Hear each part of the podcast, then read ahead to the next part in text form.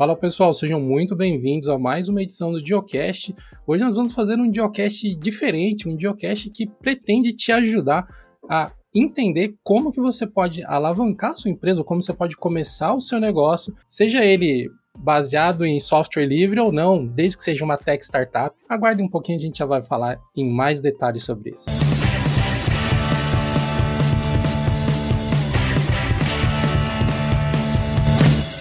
Esse episódio do Geocache conta com o apoio do Finlink, que é um software para acessar aplicações em servidores remotos, que pode ser comparado com o VNC, que é uma solução que a gente conhece muito bem, mas o Finlink entrega diversos diferenciais em relação ao VNC, como melhor qualidade de áudio e melhor qualidade de imagem, o acesso é muito mais responsivo e suave e também o Finlink utiliza na comunicação entre o cliente e o servidor as mais recentes tecnologias de segurança, garantindo que as suas aplicações e que todo o seu conteúdo estará seguro. Se você quiser conhecer mais sobre o Finlink, clica no link que vai estar na descrição desse episódio. Eu tenho certeza que vocês ficaram com a pulga atrás da orelha aí. Como assim começar o meu negócio de tech startup, o meu negócio com software livre? Pois é, senhores, hoje vai ser basicamente um Geocache Business, um Geocache empreendedor, dando dicas para vocês e conversando sobre como vocês podem monetizar o seu negócio, como vocês podem conseguir dinheiro para que o seu negócio comece e dê os passos necessários para alcançar o sucesso. Nós vamos citar alguns termos bonitinhos que sempre aparecem na internet, como break-even, capital, venture, mas não se preocupe porque eu tô com duas pessoas aqui que vão poder tirar todas as suas dúvidas sobre isso. Eu estou com o nosso o dono da casa, Jonathan Simeone, eu também estou com o Felipe, que é o sócio responsável da Ectas VC, que é uma empresa especializada em potencializar negócios de empresas de tecnologia, como possivelmente a sua será. Então, sejam muito bem-vindos a esse primeiro Geocast empreendedor, talvez? Verdade, é, é, um dos primeiros que a gente faz focado nessa temática, porque a gente fala sobre empreendimento com uma certa frequência até, se for ver, né? A gente vive analisando projetos e coisas desse tipo, mas é a primeira vez que a gente tem alguém como o Felipe que está especificamente no ramo onde as empresas podem buscar fundos para potencializar, para desenvolver os seus negócios e tirar aquele negócio que é um sonho, que está no papel às vezes ainda, e, e colocar aí para jogo no mercado de verdade. Então seja muito bem-vindo, Felipe, obrigado pela participação. Fala, Edson, fala. Jonathan, muito obrigado pelo convite. Espero que, que a conversa aqui hoje seja útil para quem está escutando. Bacana. Eu acho que a gente pode começar aqui para as pessoas entenderem como que uh, elas podem, de repente, ter um projeto para alavancar os seus negócios, entendendo o que, que a Ectas VC faz, o que, que vocês são, né? Qual que é o, o fundamento onde que vocês entram no projeto, na vida de uma microempresa, de uma empresa que está começando, de uma startup. Não, beleza. Então, a gente é um fundo de venture capital. Então, basicamente o que a gente faz é investir em times que é, que estão, no nosso caso, começando as suas empresas. A gente é um fundo focado em empresas em estágio inicial. Aí cada fundo tem a sua estratégia, as suas preferências ou as suas características, né? Setores em que eles atuam, empresas né, que eles gostam e, e tipo de, tipos de times. No nosso caso, que eu acho que é um pouco é, a razão de estar tá conversando aqui com o público de vocês hoje, a gente tem uma forte preferência por fundadores de perfil técnico, então pessoas que sabem colocar produto digital de pé, né? É, e, e o motivo disso é que a gente acha que tem muito problema no Brasil que dá para ser resolvido por tecnologia e você precisa de gente boa dentro do time de fundadores para ter uma empresa de tecnologia. Você contratar isso hoje em dia é muito difícil, é muito caro e você fica às vezes é, é, muito frágil ali de perder um funcionário que é chave. Você resolve isso tendo esse tipo de conhecimento dentro do time de fundadores. É, e aí o segundo ponto é que sejam problemas resolvidos por tecnologia, o que a gente também no, no, jargão, né, que o Edson comentou aí, que a gente vai ter algumas palavrinhas diferentes aqui hoje, é o que a gente chama de um modelo asset light, é um modelo que é leve de ativo. Você não tem uma máquina ou uma fábrica ou o, o, o movimentação de carga, são empresas que resolvem os problemas dos seus clientes usando software, né? Então esse é o foco de Equitas VC. É, a gente tem é, ciência, né? A gente sabe como que quais são, na média, assim, as dificuldades e as fortalezas desses empreendedores, né? E geralmente é, eles são, são times muito bons de montar produto digital, mas tem a, as suas dificuldades também, que é que são geralmente ligadas a falar com o, o, o cliente, ter uma clareza boa da dor, fazer o processo de venda, colocar de pé essas máquinas, né, máquina de venda, máquina de marketing, é, encontrar product market fit, né, esse encaixe entre o que a startup faz e aquilo que o, que o mercado está de fato disposto a pagar. E é nessa área, na parte mais business da coisa, que a gente ajuda, né? ancorando muito na fortaleza do time, que, que é colocar de pé um, um produto digital de maneira rápida e que, que de fato seja é, uma solução que seja competitiva no mercado, muitas vezes mercado global, né? Porque em, em software você compete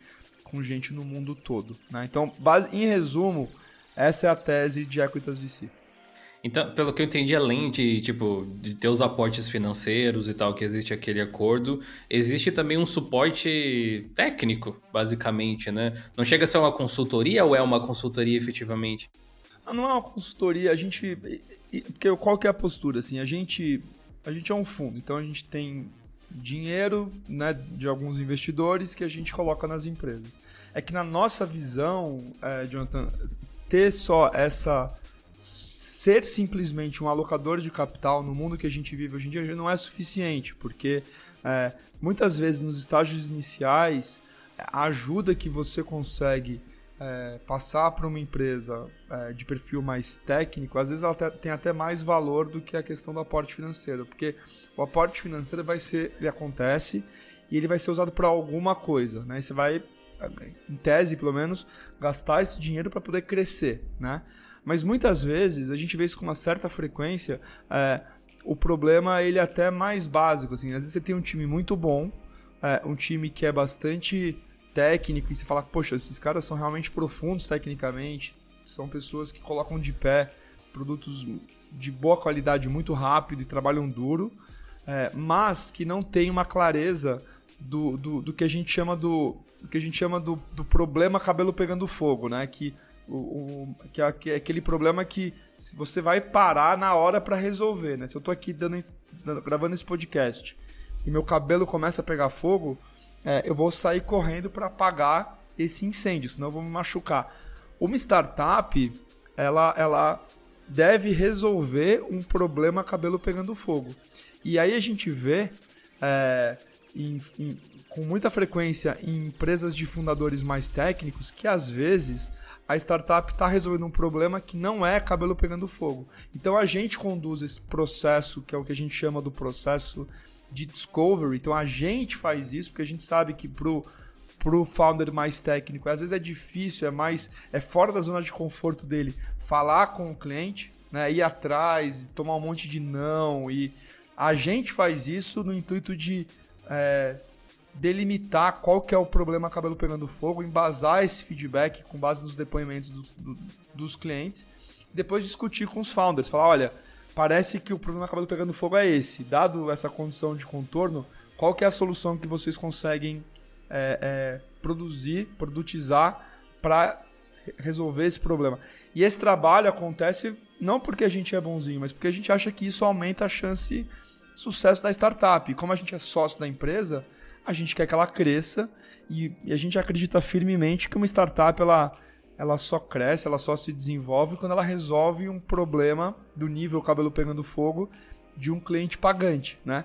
Então tem essa camada assim de trabalhar junto com o fundador, é, além do aporte financeiro, porque a gente já aprendeu que é, quando a gente traz esse, essa proposta para fundadores de perfil técnico, aí você tem uma soma ali uma, um, uma sinergia que acontece muito boa, né? De, de gerar valor com base é, no, no, que cada um traz de melhor para a mesa. A gente com a capacidade de falar com o cliente e os fundadores com a capacidade de desenvolver produtos digitais. Cara, muito interessante isso que você falou, Felipe, porque é uma visão que a gente tem com alguma frequência analisando projetos de tecnologia, né, Gil? A gente Sim. encontra uma série de empresas que têm produtos fantásticos, mas muitas vezes parece que eles não estão focando em resolver o pior problema que eles poderiam estar tá resolvendo. Eles estão resolvendo, às vezes, coisas triviais ou coisas que os owners, né, os, os fundadores da empresa julgam muito importante, mas quando você coloca isso em panorama, olhando para o mercado, existem muitas outras coisas que poderiam estar tá sendo resolvidas primeiro e que provavelmente aumentariam muito o market fit e o market share dessa empresa, né? Então, Sim. essa essa posição que vocês, essa visão que vocês agregam para os empreendedores é, é muito. vale tanto quanto o dinheiro, pra, na verdade, né? É, assim, a gente vê, por vários motivos, tá, Edson, assim, mas assim, a gente vê que às vezes. É, tem de tudo, assim, às vezes o fundador quer aprender uma tecnologia nova. Aí ele pega um problema, é, se encanta com a solução que ele desenvolveu, se apaixona pela solução e aí fica buscando um problema para encaixar aquela solução. Esse tipo de coisa geralmente não dá certo, assim. Que é o movimento contrário do que deveria acontecer, né? Você tem que aquela frase clássica, né, que o bom empreendedor ele é, ele é apaixonado pelo problema e não pela solução, né? A gente quando a gente a gente já teve algumas ocasiões aqui no em Equitas VC que a gente conseguiu delimitar assim, falou, pô, teve, teve clareza de que a gente tinha encontrado um um problema cabelo pegando fogo que o time tava, que o time que a gente investiu estava bem é, posicionado para resolver. A gente comemora, a gente fala, pô, beleza, isso aqui já aumentou muito a chance de sucesso da startup, né?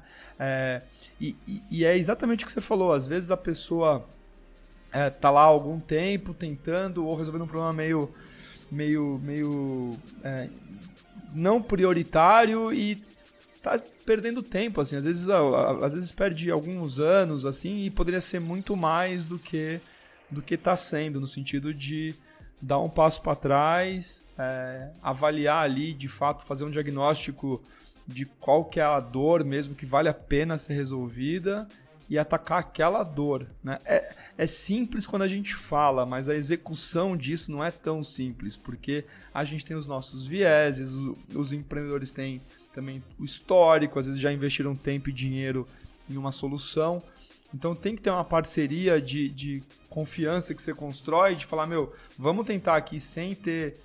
Não é opinião, é com base em fatos e coleta de informações dos possíveis clientes.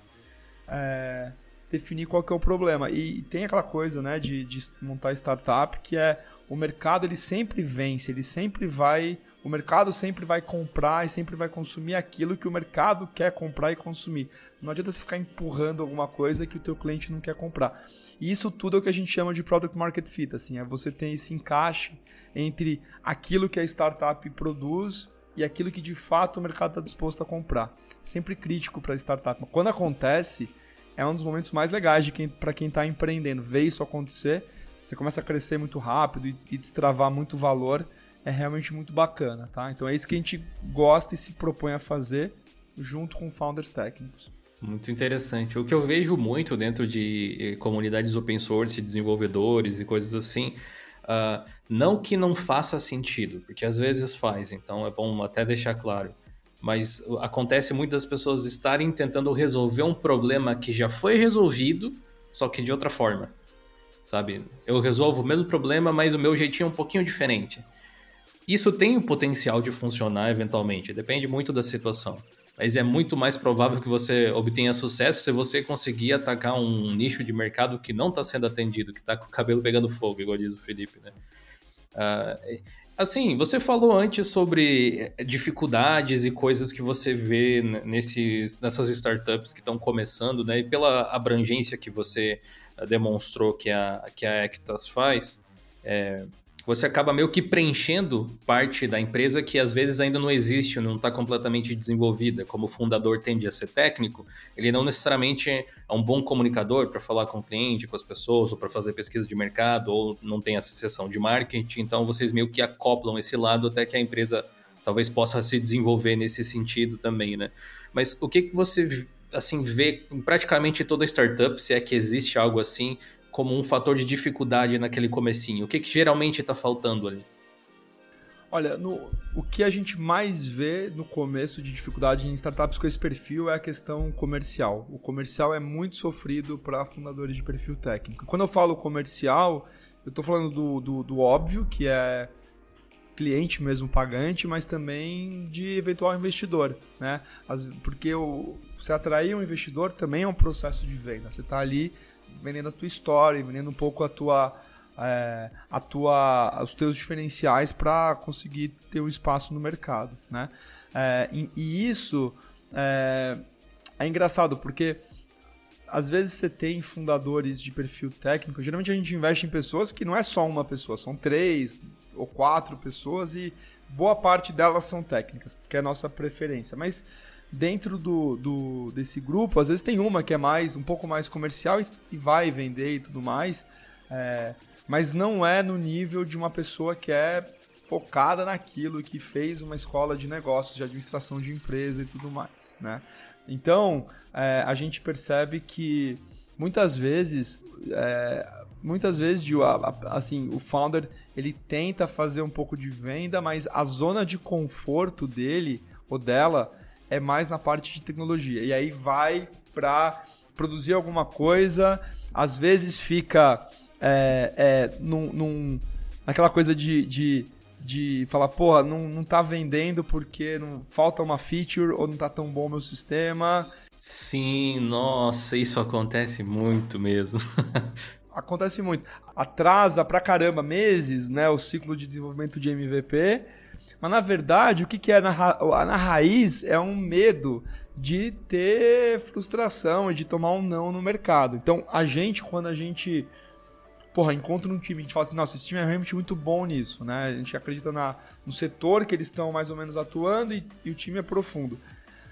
Invariavelmente, como a gente entra muito cedo é, na, na, na, empresa, a gente constrói uma relação que tem que ser construída para funcionar o que a gente se propõe a fazer, de poder falar papos retos, assim, tipo, meu, para de se enganar e vamos falar com o cliente. Olha, ou então você está com essa premissa, mas o teu cliente está falando outra coisa. E a gente sabe não porque a gente está chutando, mas porque a gente falou com ele, né? Então, ó, ó, às vezes até a gente brinca assim, de falar, porra, será que a gente está sendo duro demais, né? Mas, mas na verdade os fundadores gostam porque eles sentem que tá estão avançando como empresa, né? Tá, tá começando a ter receita, tá começando a ter feedback mais positivo, o ciclo de vendas encurta, a atenção que o cliente dá é muito maior, porque de fato resolve um problema maior. Então, quando começa a acontecer isso, é, o, fundador fala: porra, legal, é, tá me ajudando de fato. E também a gente não conseguiria fazer esse tipo de coisa se não tivesse um time muito bom desenvolvendo produto. Então, é uma, é uma junção mesmo, sabe? Mas o que te respondendo, essa parte assim de vender a história, ou de conseguir os primeiros clientes e, e de fazer validação de dor, que é onde você começa, né? Uma empresa, uma empresa começa com um problema que você ataca, não com uma solução que você inventou, né? Você começa no problema. Então, essa fase inicial é, é muito comum tá, tá sendo é, ou foi feita meio nas, na, assim, na, na pressa, porque é, é, já se achou que estava validado a dor, que é um erro também. A gente pode falar um pouco mais sobre isso, uma coisa quase cultural do brasileiro de não, não, não querer desapontar, e aí às vezes o fundador já acha que, que já foi a dor já foi validada e parte para código.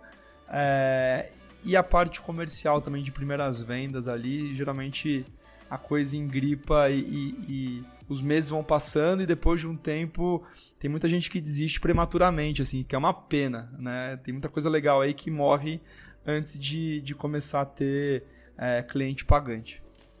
Uma, uma coisa que me veio à cabeça aqui enquanto você estava explicando esse processo da, da principal falha que normalmente vocês encontram é assim, quais são os estágios que normalmente uma tech startup com o perfil para começar a trabalhar com vocês é, ela tem? Assim, quais são as, as, o ciclo de vida delas? Quando você normalmente entra, ela tá onde? E quais são, sei lá, os, os dois, três primeiros passos que vocês ajudam eles a, a destravar?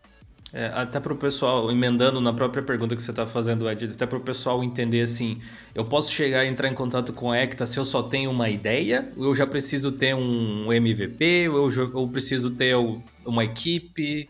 Qual que é o pré-requisito? Não, legal. Eu, ótima pergunta e, e e, e a resposta é: dá para entrar assim com, com uma ideia, não tem problema nenhum, né? É, geralmente, então, a gente entra no que é chamado de estágios iniciais. Então, as rodadas de investimento em venture capital elas têm nome. Você tem lá o pré-seed, que é o comecinho, que é muitas vezes a ideia. É, você tem o seed, que é a semente, que é quando você já tem um MVP e eventualmente alguns clientes. Depois você tem o série A, que é quando a empresa já encontrou o product market fit e, e, e já está com faturamento relevante, tá? Ela, ela é deficitária, ela está queimando dinheiro para crescer, mas ela já, ela já tem sua receita de, sei lá, dando um pouco de número, assim, no, no pré-seed pode ser zero, vai, você pode estar tá ali só com a ideia. No seed, você já tem alguma coisa, você deve ter uma, uma receita é, mensal de, sei lá, 20, 50 mil reais, é um, é um seed. E no, e no, e no Série A, para uma empresa de software, você está com uma, uma receita mensal de no mínimo uns 500 mil reais, que dá mais ou menos uma receita anual de 6 milhões de reais, que é mais ou menos um pouco mais de um milhão de dólares. Então, assim, aí são, são os estágios, né? A gente entra no pré-seed e no seed, tá? É bem no comecinho mesmo do, do processo. É bem, é bem no começo, assim, porque... O, por que, que é bem no começo? Porque a gente acha que muitas vezes os times são muito bons, o que a gente vê, mas o, o problema atacado ele não é o mais relevante. Então, quais são as etapas, assim, vai, bem grosso modo, para você montar uma startup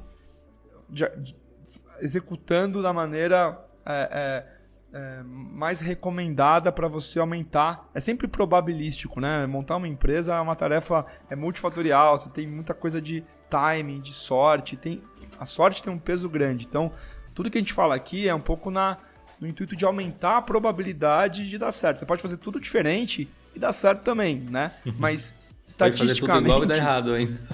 é, e você pode fazer igual e dar super errado, mas estatisticamente, assim, é mesmo a gente também investe em coisas, né? A gente sabe que vai ter uma parte das coisas que vão dar errado. É um pouco a característica desse mercado.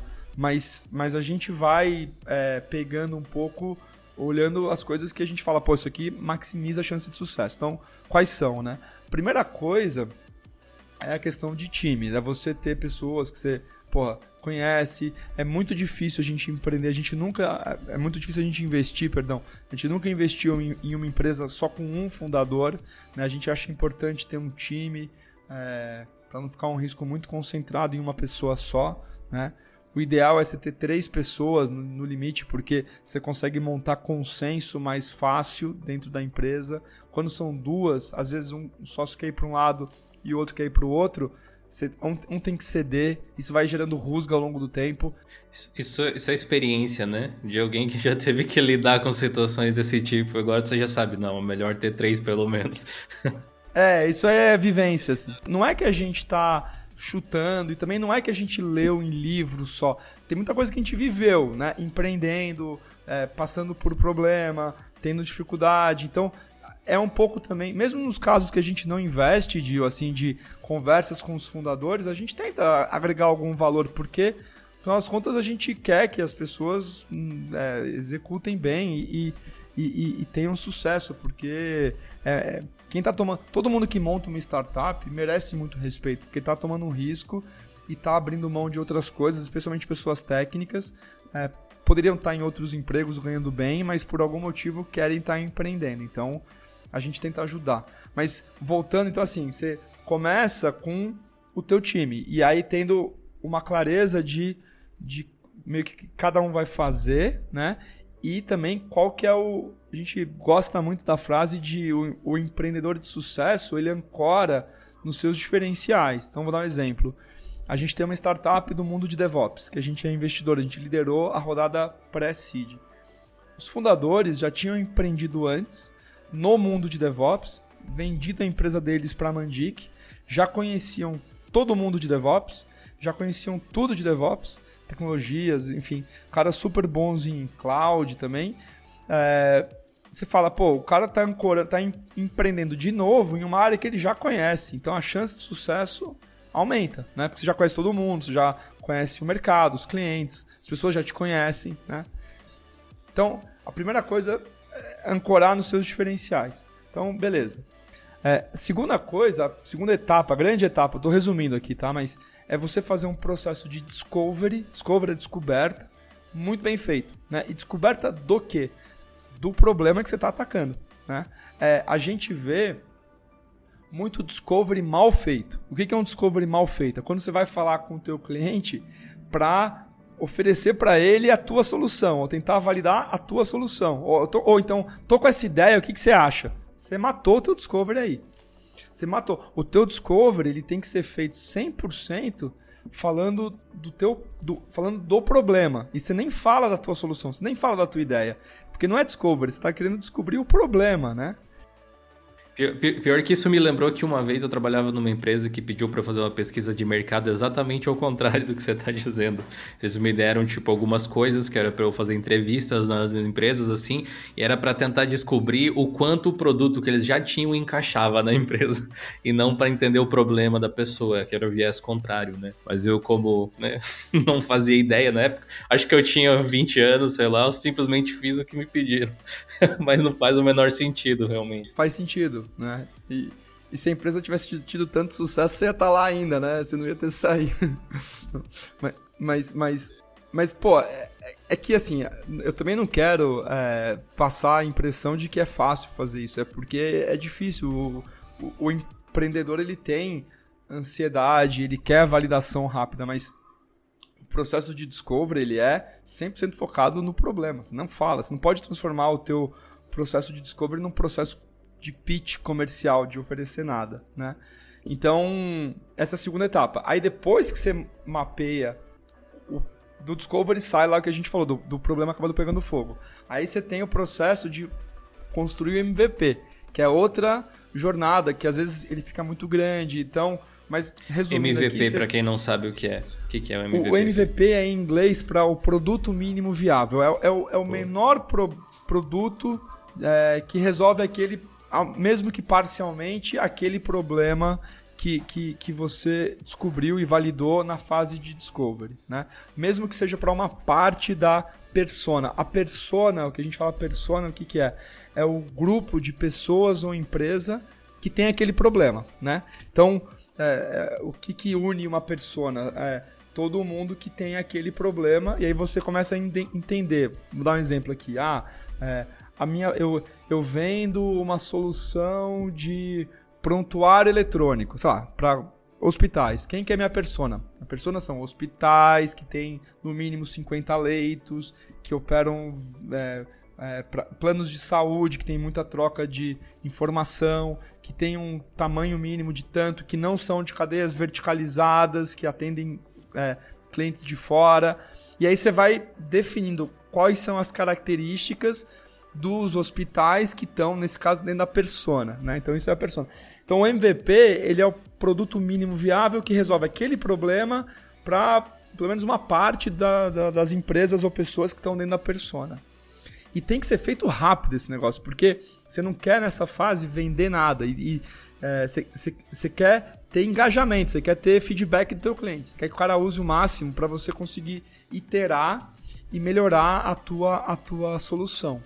Depois que você encontrou um MVP que funciona, que aí pode demorar alguns meses, você vai para o processo de Product Market Fit. Você vai ver se de fato, aumentando um pouco o escopo do, do, do teu experimento ali, que é o MVP, que é um produto restrito para uma parte da persona, você começa a expandir isso para um grupo maior de pessoas, começa a aumentar um pouco a complexidade do teu produto, usando somente o feedback das empresas ou pessoas que usaram o MVP, porque se ele engajou, você vai ter bastante clareza sobre o roadmap de produto. E aí você vai sofisticando o teu produto digital e aí chegou uma hora que você sente que você teve um encaixe ali de, de entre a tua solução é, e o que o mercado está disposto a pagar. Aí depois disso você começa a montar a estrutura de contratar a equipe de vendas, contratar a equipe de marketing. É, de fato, você quer escalar, você quer, você tem que investigar o canal de distribuição, né? Você quer escalar, mas você não quer escalar antes de ter product market fit, porque senão você vai ter que fazer muita força para vender. E isso desgasta também. As pessoas acabam desistindo. Um vendedor que não consegue vender o produto, o cara não bate meta, o cara não ganha bônus. Então, é, a gente também vê isso com uma baita frequência. Assim, as empresas que montam as máquinas de vendas e de marketing antes de terem atingido product market fit ou, ou antes de terem indícios disso. É, não, não é uma etapa para se pular, né? Porque senão corre o risco de você ter que voltar e fazer isso de novo para fazer as coisas funcionarem como deveriam. É um, um, tempo desperdiçado e provavelmente dinheiro também. Dio, às vezes muito tempo e às vezes muito dinheiro. E tem uma outra, um outro. Os dois são ativos escassos, né? O tempo e o dinheiro são ativos escassos, mas tem um terceiro que é bem escasso, que é a energia e a resiliência dos fundadores. Chega uma hora e, e da equipe também, assim. Você vai fazer um pivô, muito se fala de pivô, ah, vamos pivotar. Pô, pivô é um negócio muito duro para uma startup, porque você abre mão de um monte de coisa que você já fez. É, você, volta né, várias casinhas no jogo ali de empreender e sem ter uma clareza você vai conseguir achar um caminho melhor. Então, pô, é melhor, é mais inteligente, se possível for, é, você seguir as etapas, né, de, pô, de montar um time bom, fazer o discovery, fazer o MVP, fazer o PMF, fazer bem feito isso para fazer uma vez só, né? É, e, e, é super difícil, né? A gente fala. É aquele tipo de coisa que é simples de descrever, mas não é fácil de fazer, né? Mas é justamente por isso que a gente consegue, que a gente faz os investimentos que a gente faz, que a gente é, se associa com fundadores de perfil técnico, porque a gente sabe que eles precisam desse tipo de ajuda, né? Nas fases de discovery, MVP e PMF. Mas quando você encontra, é, você tem uma criação de valor muito grande. Né? Você tem empresas que começam a escalar em receita, empresas que, que, tem, que geralmente têm margens boas, margens altas, tem, tem defensabilidade, tem profundidade técnica, um monte de coisa legal que acontece quando você encontra a PMF com um time é, é, que tem uma, uma, uma fortaleza técnica grande. Né? Então, o nosso trabalho é fazer com que mais times cheguem nesse estágio, entendeu? Que aula tá sendo até agora, hein? Eu tô tendo várias ideias aqui. Para mim fica gravado, eu não tô tendo que anotar nada. Mas você que está nos ouvindo aí, espero que vocês estejam fazendo algumas anotações. Você que é um, um empreendedor ou que sonha em empreender na área de tecnologia também. Né? Tem várias lições aqui sobre como que você deve olhar para o futuro, né?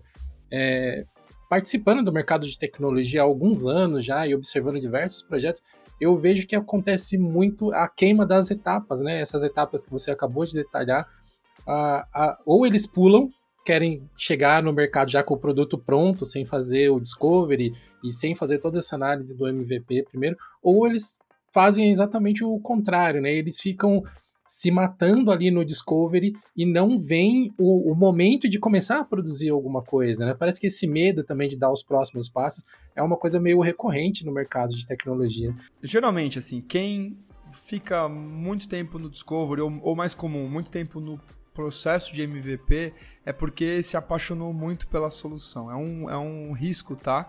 Se apaixonar pelo MVP e, e é tipo aquele produto que você fala assim, cara, ele não tá pronto ainda, eu preciso melhorar um pouquinho mais, eu preciso ajustar aqui, polir um pouco mais a experiência.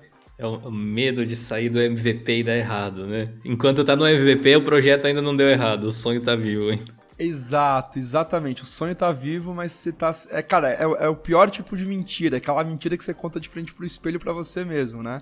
É tipo aquela. Você, você, nunca deve se enganar e a pessoa mais fácil de se enganar é você mesmo, né? De, de ficar ali protelando alguma coisa que no fundo você sente que não está indo pelo caminho certo. Então isso acontece muito quando a gente percebe, né? O fundador ele virou um, um, projeto de paixão. O cara tem paixão por aquilo, mas ele nunca vai acabar lançando. Então esse tipo de coisa mais comum com fundadores solo e mais comum quando é um projeto tempo parcial, porque você não está com a pressão também de ter receita, né? Quando está empreendendo full time, você tem uma pressão das contas chegando e às vezes isso é bom para poder fazer com que você dê passo para frente.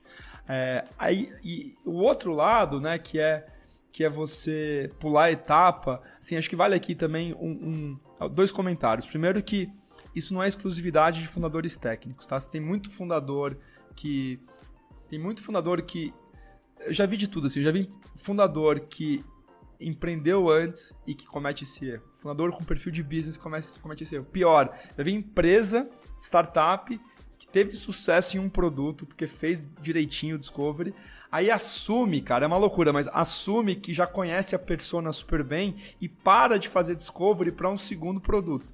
Lança e flopa. É um negócio inacreditável, assim. Então, você fala, cara, como é que pode a mesma empresa, a mesma equipe, mas é porque como dá trabalho fazer discovery, você meio que ah, já tive, eu já conheço o Dio, eu já conheço o Ed, eu já vendi para eles, vou vender outra coisa, eles vão comprar também. E aí, aí você não compra, aí vocês não compram, aí o cliente fica e aí você gera um, um desgaste, fala, pô, onde é que a gente errou, dado que a gente já tinha acertado antes. Então isso é bem comum. E a, então esse é o primeiro comentário, tá? Não é exclusividade de fundador técnico. Segundo comentário, é, eu acho que, é, primeiro ponto, nunca dá para você terceirizar totalmente o processo de discovery. Mesmo nas empresas que a gente é, faz o discovery para as startups de founders técnicos, a gente estimula, fala, cara, vamos junto, vamos para reunião junto, vamos, fica ouvindo, é, ou então faz também, sabe? Porque quanto mais a gente fala aqui dentro, fala, tempo do empreendedor, gasto com o cliente nunca é tempo perdido. É um bom investimento. Assim, você está lá na frente do teu cliente de maneira quase obsessiva, é, coletando feedback, cara, você vai estar tá conseguindo evoluir teu produto com base no feedback de quem importa, que é quem paga a conta. Né? É, às vezes chegam aqui no, em, em Equitas VC alguns empreendedores mais experientes que já montaram empresa já venderam empresa. E o cara chega e fala assim: fala, olha, eu, eu, eu mapeei. Às vezes o cara nem tem solução, tá? Ele fala assim: ó, mapeei um problema, falei com 200 pessoas, é, 83% tem um problema e é esse aqui. Aí você fala, cara, esse aqui é um bom empreendedor, porque o cara, ele, ele às vezes quer. A gente, a gente fala, pô, animal, sabe? Tipo, o cara fez a lição de casa dele de falar com o cliente, né? De, de você vê, cara, pessoas organizadas, invariavelmente são pessoas que já empreenderam antes e já cometeram esse erro antes de ter tido que dar uma iterada no meio, né? Conseguir dar uma corrigir rota no meio do caminho e na segunda vez os caras não querem cometer o mesmo erro. É, e o último comentário que, que vale aqui para quem está escutando sobre esse tópico é que vale a pena ter um cuidado extra porque o brasileiro ele é muito educado, ele é muito cuidadoso para não ofender ou para não ser um pouco ofensivo. Então a gente vê com frequência o seguinte: é, o, o, o, founder chega para validar alguma, alguma, alguma dor, né? Se embanana e começa a falar da solução dele, que não deveria falar, porque o discovery é só do problema. E na hora da. E aí o feedback da pessoa é: não, achei ótimo, nossa, incrível, parabéns, nossa, queria ter eu. Queria eu ter tido essa ideia. Ou então, pô, não, é graças a pessoas como você que o Brasil avança. E o fundador acha que aquilo é validação né? Vai, fica seis meses montando MVP, volta e dá uma baita decepção. Gastou seis meses e gastou e achou que tinha validação e não tinha. Aquilo era só educação, entendeu? Era a pessoa não querendo dar o papo reto. Então tem que ser muito cuidadoso. Esse é um insight muito valioso. É, e, e o, todo fundador, todo, técnico ou não técnico, você, por mais que você diga, é muito difícil, mas não ter isso, mas todo mundo tem viés de confirmação. Se eu chego aqui para vocês para oferecer alguma coisa, eu no fundo eu quero que vocês aceitem aquilo. É quase uma validação comigo, com o um empreendedor, sabe? Você não tá só que, porra, isso faz com que a execução seja pior. Então, a gente sabendo meio que diz, a gente tenta ser muito quase duro assim, quase meio assim, assertivo de falar, meu, não vamos aceitar o primeiro sim, vamos tentar bater só na dor, dor, dor, não falar de solução, porque aí o quem está sendo entrevistado não tem para onde fugir, o cara começa a falar da rotina dele, não de uma possível solução. Então, acho que esses são os pontos aqui. Fui um pouco prolixo aqui, me prolonguei, mas é que esse tema aí de os erros que são cometidos é, é, uma, é um tema que a gente gosta muito, assim, e se, se, se, isso, se esse podcast ajudar um pouquinho alguém a executar melhor, já valeu super a pena. Eu, eu, profundamente espero que ajude, sim, porque tem uma coisa que enquanto você estava falando eu fiquei pensando, nossa, que sorte se você tiver alguém assim junto com você, né? O que, que eu quero dizer com isso exatamente? É que uh, quem é empreendedor, se tiver sorte na vida, vai conseguir lançar uma empresa de sucesso, assim. Talvez, né? Se tiver muita sorte, talvez mais do que uma. Mas Uh, uma das coisas que acontecem, geralmente uma ou duas vezes, é você ter a oportunidade de lançar um grande produto, ou um grande projeto, ou alguma coisa assim. Que é onde você vai ter todos esses erros aí que o Felipe mencionou. Talvez não, agora que você está avisado, graças ao podcast aqui. Mas uh, o que acontece com fundos, tipo a Ectas, assim, é que eles fazem isso o tempo inteiro eles lançaram e lançaram. Sabe aquela coisa de que quando você repete alguma coisa ao longo do tempo você vai ficando melhor ao executar aquilo?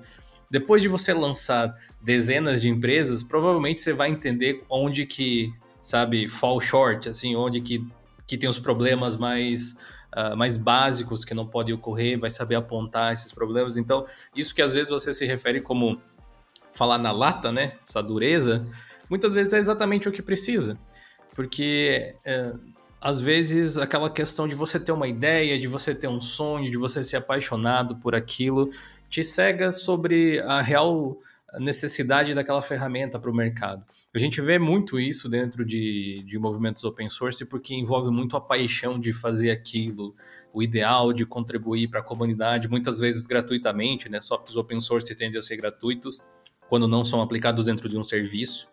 E aí que entra o escopo de você entender como encaixar esse produto no mercado sem vender ele diretamente, mas dentro de uma solução. Né? Às vezes o software é de código aberto, mas a solução envolve pagamento. Tipo o caso do Rocket Chat, que você tinha mencionado até uh, mais cedo, acho que não sei se a gente estava no ar ainda ou não, mas que é uma das empresas que vocês ajudaram e é um dos softwares open source de maior popularidade aí no ramo empresarial nos últimos tempos, né?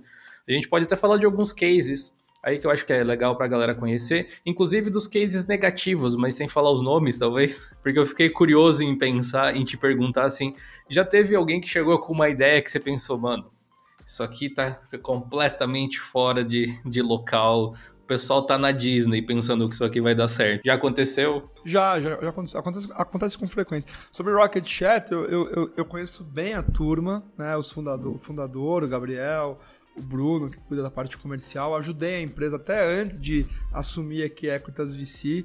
Ajudei a empresa, conheço bem o case, é, que é um dos cases, acho que. É, no, Brasil, assim, de open source, talvez eles, é, plataforma Tech também, né, que foi comprada pelo Nubank, são dois cases relevantes aí do, da comunidade open source. E o Rocket Chat é um exemplo, é uma empresa que recebeu aporte de venture capital, algumas rodadas de bons fundos de investimento. É, Equitas lá não é, Equitas não é investidora de Rocket Chat, mas eu conheço eles super bem. É, e montaram um modelo de negócio escalável, atende o mundo todo, é, com base em, em, software aberto, software livre mesmo, né? Em relação à tua segunda, a, tua segunda pergunta, de assim, de é, as ideias que chegam que são muito que são muito perdidas ou que são muito, estão muito fora da realidade. É, ideias absurdas, né? Que o pessoal chega. Eu, eu tenho uma ideia. Quem sabe alguém tem dinheiro para investir na minha ideia. Muita gente deve pensar assim, né? Tem que ter uma distinção, primeiro que assim, quando você recebe investimento de um investidor, ele nunca vai para o teu bolso, ele vai para a empresa, né? Ele vai para a conta da empresa. Então, é coisa é, é, muito comum assim, a gente ver às vezes, né, até o próprio Ed no começo falou de unicórnio, a gente comentou, mas mas existe o conceito de, de paper money, né, que é o dinheiro de papel, assim, o, o fundador que tem lá 20%, 30% de unicórnio, o cara não tem 300 milhões de dólares na conta dele, ele tem uma empresa que foi avaliada em 300 milhões de dólares e que ele não tem liquidez. Então, a, a primeira. E ele só vai ter, de fato, retorno naquilo se a empresa se desenvolver muito, passar por várias etapas e no futuro, ou ela for vendida, ou ela fizer uma listagem em bolsa. Então, assim, é, no, no, no, se, se montar uma empresa, provavelmente do ponto de vista de risco-retorno, não é um bom é, investimento, né? Não é, especialmente para carreiras de perfil mais técnico, hoje em dia, com muita proposta de emprego, a possibilidade de desenvolvedores trabalharem fora do Brasil, ganhando em moeda estrangeira, morando aqui com home office. Então, assim, do ponto de vista de risco-retorno, você é, pode ter muito retorno, mas certamente vai ter muito risco, né? Então, por que que, o que, que justifica alguém montar uma empresa? Ou ter uma obsessão por resolver um problema, né? Ou ter mesmo uma certa é muito, é muito perfil da pessoa, uma insatisfação com, com, com, com alguma coisa interna quase de querer tomar pelas próprias mãos ali a rede e montar uma empresa, ter espírito empreendedor. Eu ia dizer isso, assim, no meu caso, quando eu penso dessa forma, assim, o que, que me levou a empreender dentro do nosso segmento, assim, uh, não que você não possa ter isso de outras formas, né, eu se sentir assim de outras formas, mas eu senti que era a minha forma de tomar controle sobre as rédeas da minha carreira completamente, sabe? De decidir especificamente com o que, que eu queria trabalhar, onde e como e tal. E, e, definitivamente não é uma coisa para todo mundo. Assim. Eu costumava pensar que empreendimento era uma coisa que todo mundo deveria considerar, mas depois de você analisar, você pensa que realmente existe uma persona ali também, existe um perfil de, de pessoa que vai poder se desenvolver nesse meio. Não, eu, assim, eu digo mais, até eu acho que nos últimos anos, até né, tem muito. Tinha um pouco mais disso há um tempo atrás, de. Não, pô, é, existe, a, existe a profissão empreendedor e depois todo o resto, assim, como se fosse uma coisa superior, assim. Eu acho que uhum. tem que celebrar o empreendedor sim, é, mas, mas é quase que nem um atleta, assim, que fala, pô, não é todo mundo que vai conseguir sobreviver sendo jogador de futebol, sabe? Ou, ou jogador de basquete. Você tem algumas características, no caso do empreendedor é mais de, de espírito, né? De, de, de, de mente do que de corpo. É, de topar o risco, de você é, ter resiliência, de você ser automotivado, de você não se preocupar muitas vezes com o que os outros é, vão dizer de você e vão pensar de você. É, no, no, especialmente no começo, até as coisas começarem. A, porque o Dio tá mais de 10 anos né, empreendendo. No começo, certamente, você deve ter tido objeções e falar, pô, você tá maluco, largou, não sei o quê. Depois de um Sempre tempo, tem alguém. começa. Hã?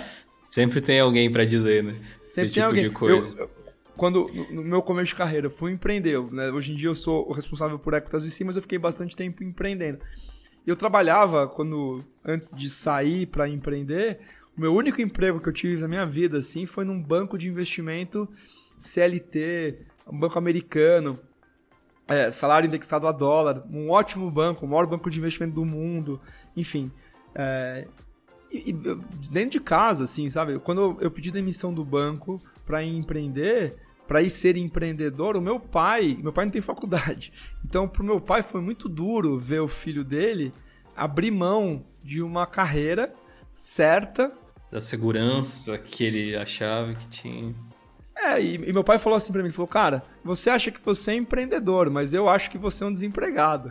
falou isso assim e eu não tenho dúvida que meu pai queria e quer o meu bem. Hoje em dia eu tenho filho, eu consigo entender da onde ele veio, mas demorou um ano e pouco, um ano e meio, dois anos para ele começar a entender que eu não ia voltar para o banco e eu ia seguir aquela carreira e estava dando certo, né? Mas demorou um tempo.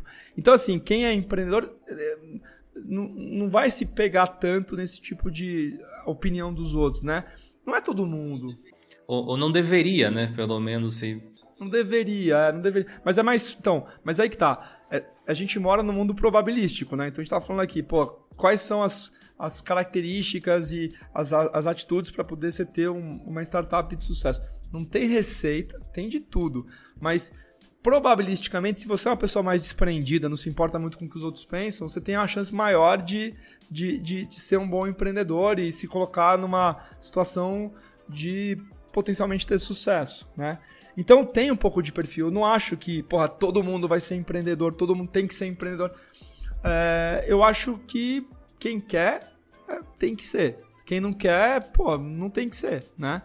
É, então, assim, é, esse tipo de coisa é, não é uma regra, não é uma, uma, uma, uma régua única ali que todo mundo é igual, né? É, e do ponto de vista de alinhamento que eu estava falando né, de longo prazo, é, você tem que de fato ter ciência é, de, de que é uma jornada de montar uma empresa de sucesso do zero, são 10 anos no mínimo ali que você vai estar tá, é, executando o negócio, entendeu? Então não é um tiro curto, é um negócio que tem que ser é, é, é prazeroso. Não dá para você pensar, é muito difícil você sobreviver, ainda mais com custo de oportunidade alto, falar assim, não, quando eu, daqui a 10 anos eu vou começar, eu vou ter prazer na coisa. Eu realmente acredito que assim, a jornada tem que ser prazerosa, você tem que estar com boas pessoas em volta, assim, especialmente em relação a sócio, que é uma relação super, né, difícil, e você tem que ter muita é, é, muita complementariedade, muita confiança também. É, e saber que vai ser super difícil, mas que você vai ter, enfim, um pouco de sorte, bons momentos também que você sente que a empresa passou para um outro patamar, né? Então esses são os cases mais legais, mas com certeza, assim, aquele cara que chega meio imediatista, ah, tem uma ideia, será que alguém vai, vai me dar dinheiro ou vou vender rápido? Não vai empreender, cara. Senão eu recomendo que melhor você trabalhar para outra pessoa, se, se, vale a pena ter uma ciência de que é uma coisa longo prazista e que você aumenta a chance de sucesso se você tiver acesso a capital e a outras pessoas que pensam mais ou menos parecido e que vão trabalhar para encontrar um problema é, de um cliente pagante. É isso. Aí com base nisso você constrói. Tem um grande viés cultural também, né, né, Felipe, em tudo isso que você falou, né? Porque se a gente for considerar a, a média do, do, processo educativo hoje em dia, normalmente as pessoas são educadas para pensar como mão de obra, como, como se encaixar dentro de uma empresa já estabelecida e produzir valor lá dentro. Então, as pessoas que já têm esse bichinho do empreendedor, né, elas já são meio fora da curva porque elas já estão se desviando do sistema no momento zero ali, né? Elas são condicionadas a, a, tentar se encaixar dentro do modelo padrão, mas elas já vão nitidamente se desviando. Mas mesmo essas que têm esse lance do empreendedorismo, ainda assim existem todas essas skills que você citou que ela tem que entender, né? Porque muitas vezes ela pode ser uma empreendedora dentro de um business que já existe. Ela não precisa necessariamente ser empreendedora no business dela. Não, pode super, assim. A gente vê. Às vezes a empresa contrata algumas pessoas que têm perfil empreendedor. A pessoa não vai ser aquela pessoa que pega do zero a salinha num bairro afastado, aluguel barato e começa a montar um negócio do zero, mas em cima de uma estrutura já existente, a pessoa vai super bem. Né? E, e, e ter um pouco de iniciativa ali dentro, de criar coisas novas, propor soluções, é muito legal de ver. É, é, é benéfico para a empresa e para a pessoa também. Então, eu realmente acredito, Ed, que, sim, que, que não, não, não tem uma, uma receita de bolo, assim, sabe? É muito.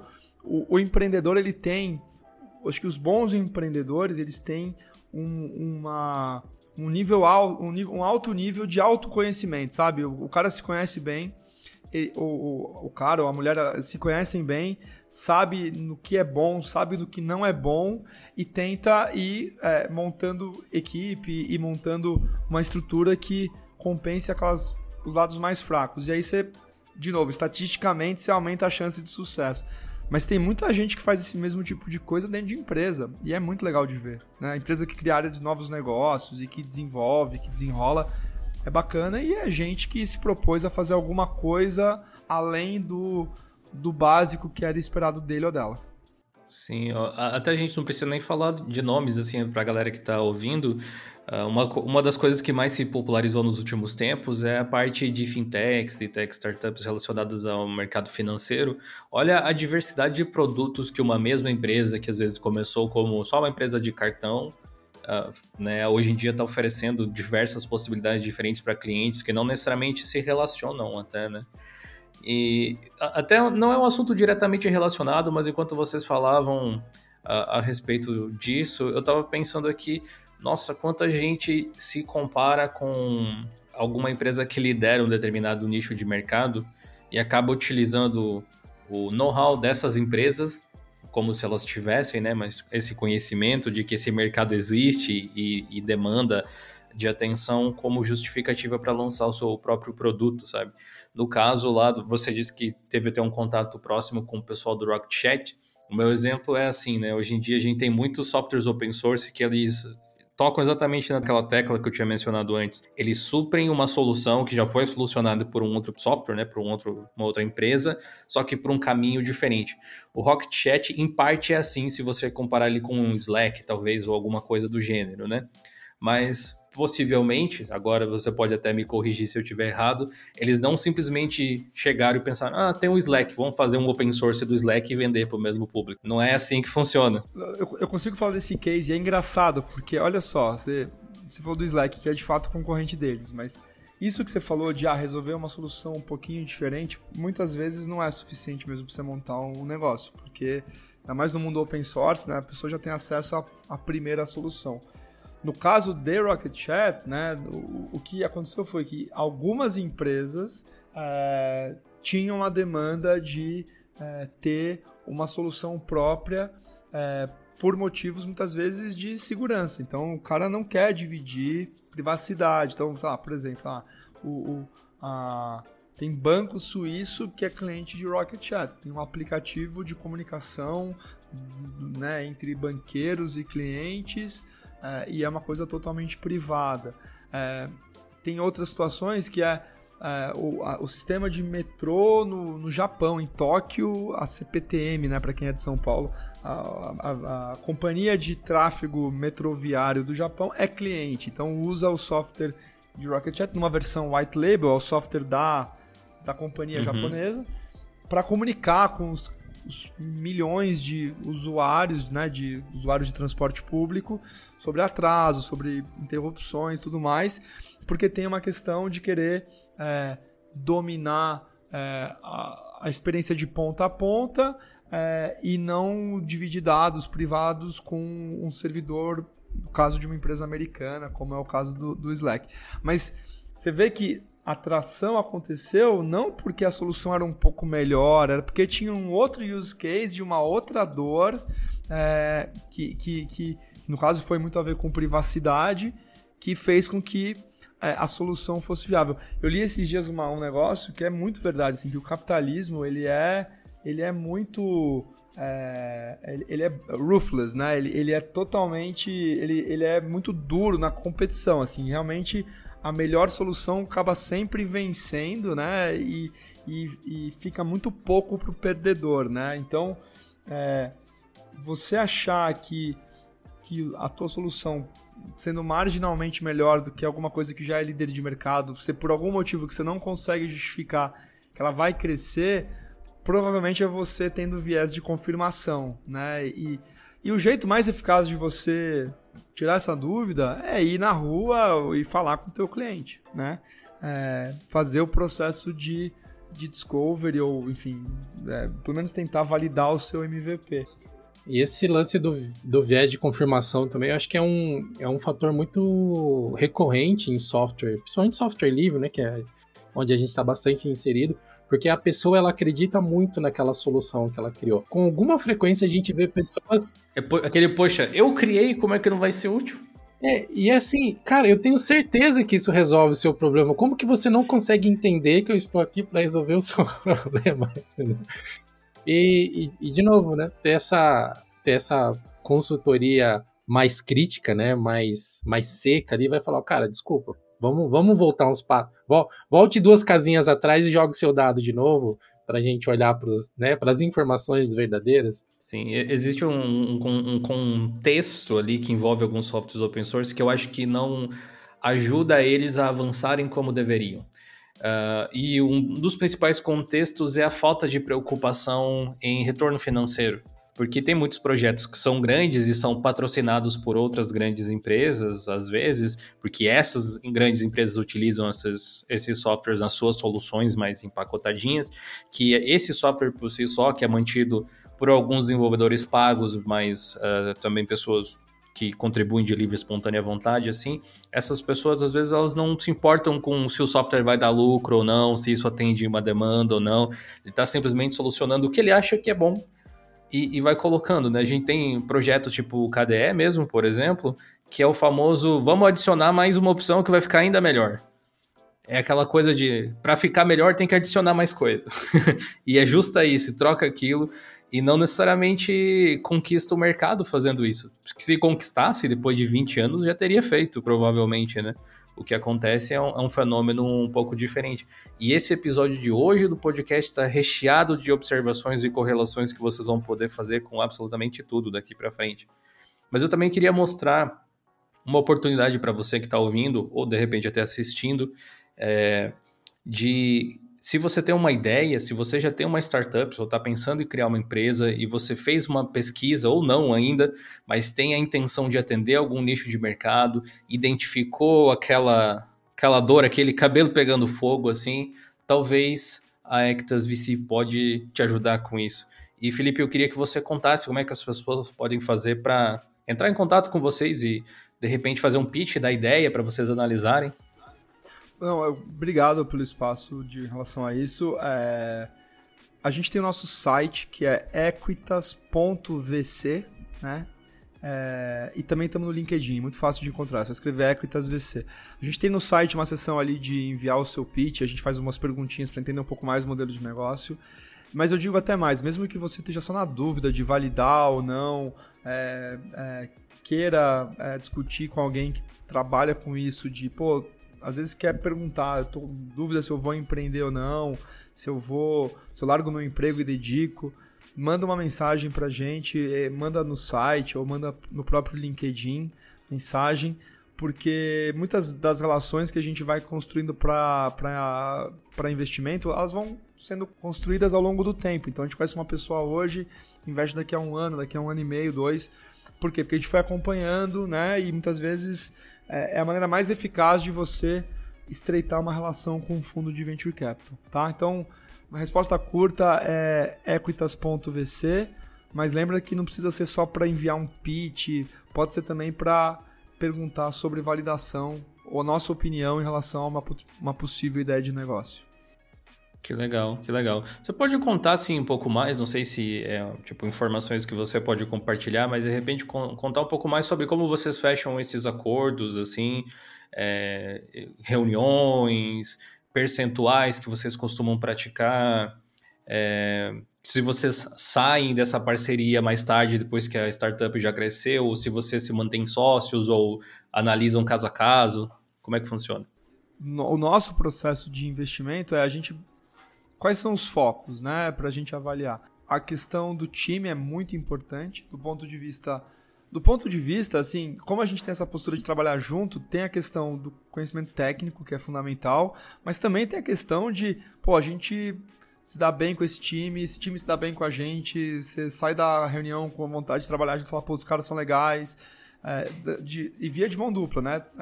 O, o, o empreendedor tem que ter vontade de trabalhar com a gente e a gente com o empreendedor, com o time de empreendedores, porque a gente sabe que montar uma startup não é uma linha reta e as coisas vão dar errado e você quer ter ali firmeza na hora que as coisas estiverem indo por um caminho ruim, se tiver que arrumar. É sempre assim. Então, muito importante ter ali uma confiança no time recíproca, né? A gente com o time e o time com a gente.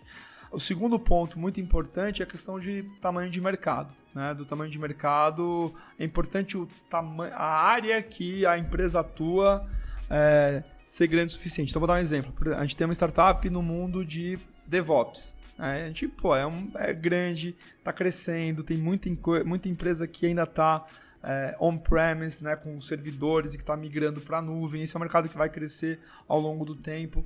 Então, a gente consegue construir é, consenso de que a oportunidade é grande o suficiente, se for bem executado, pode ser uma empresa grande. Né? Uma empresa grande para a gente é uma empresa que consiga, no espaço de investimento, que são vai, sete anos mais ou menos, chegar a um faturamento de 200 milhões de reais por ano. Tá? Então a ideia é fazer uma empresa grande e é assim que a gente baliza a nossa decisão de investimento. É, e, e preste atenção no tempo. Veja que não é do dia para noite. São sete anos ali. É, exato, não é, não, exato, não é do dia para noite montar uma empresa.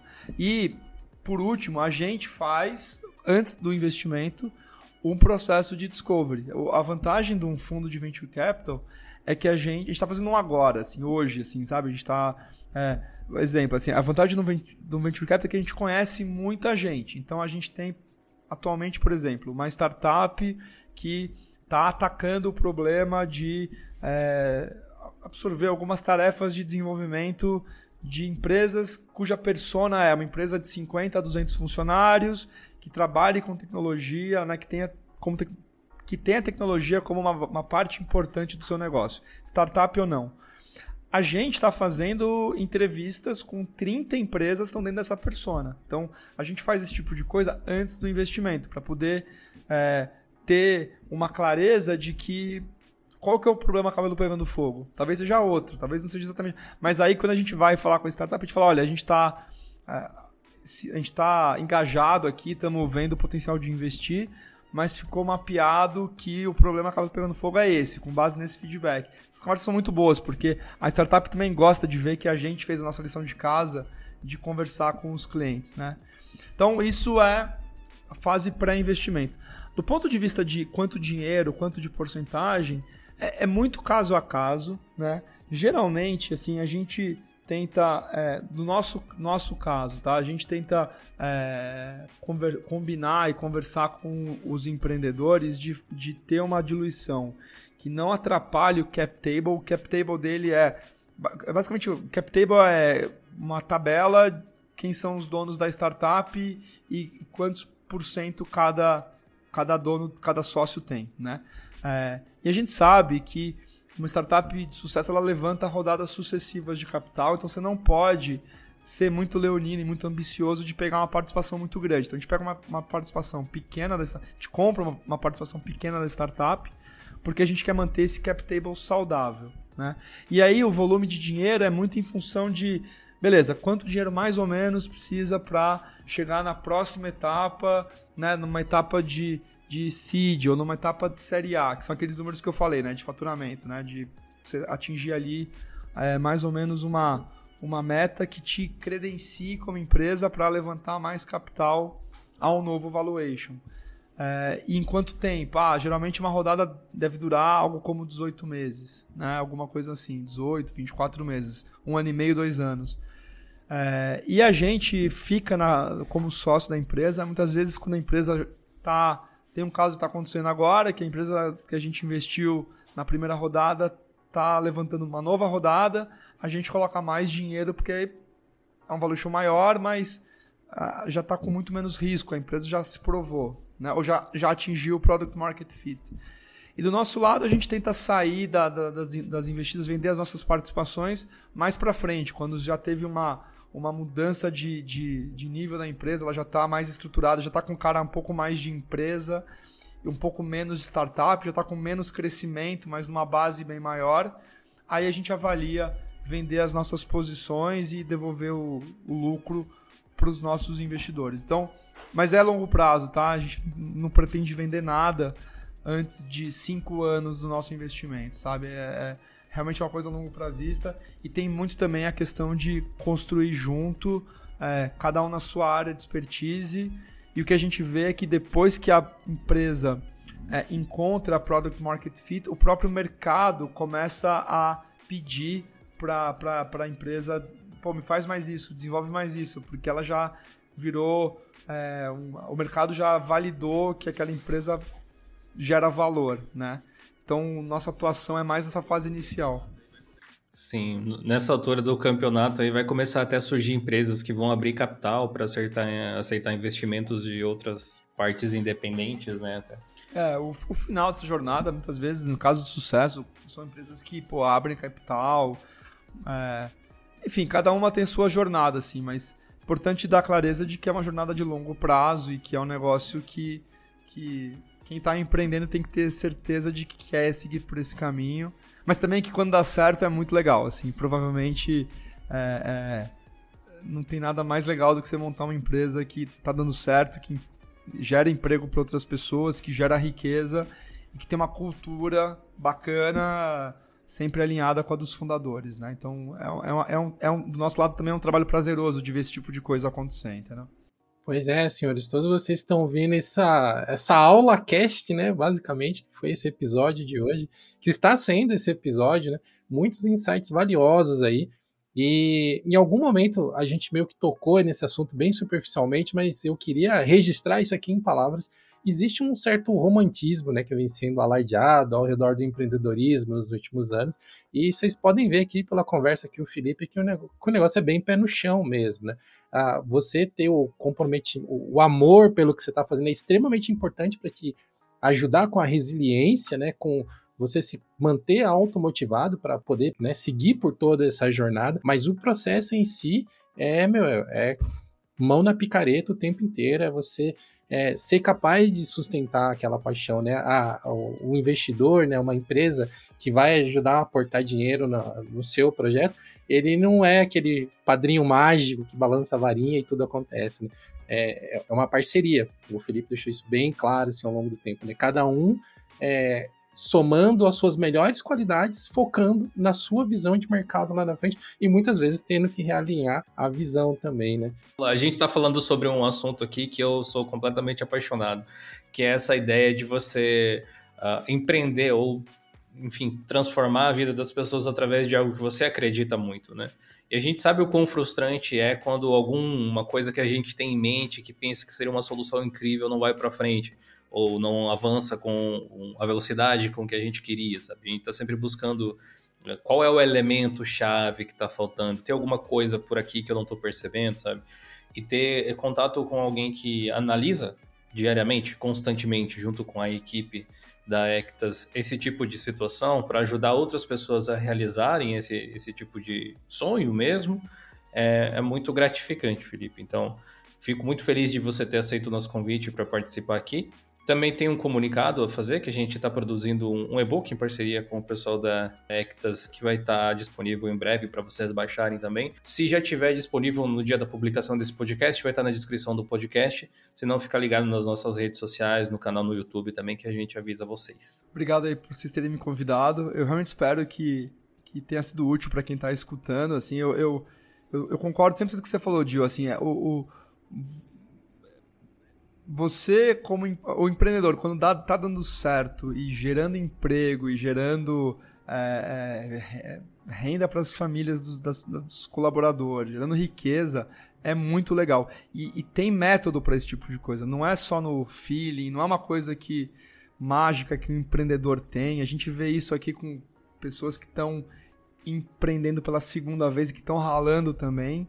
É, então essa é um pouco a nossa missão, investindo ou não, se a gente consegue ajudar a gente aqui em Equitas VC, empreendedores tech a, a, a colocarem de pé suas startups, montar alguma coisa que as pessoas realmente queiram, né? resolver problemas que realmente valem a pena ser, serem resolvidos, a nossa missão tá, tá cumprida. Então eu, eu fico feliz de poder dividir, ter esse espaço aqui com vocês. espero que, que tenha sido útil e que, e que a gente consiga ajudar aí um pouco quem tá, quem é técnico e está empreendendo, que está pensando em empreender. Muito obrigado a todos vocês, obrigado Jonathan, obrigado Felipe, e a gente se vê no próximo Geocast.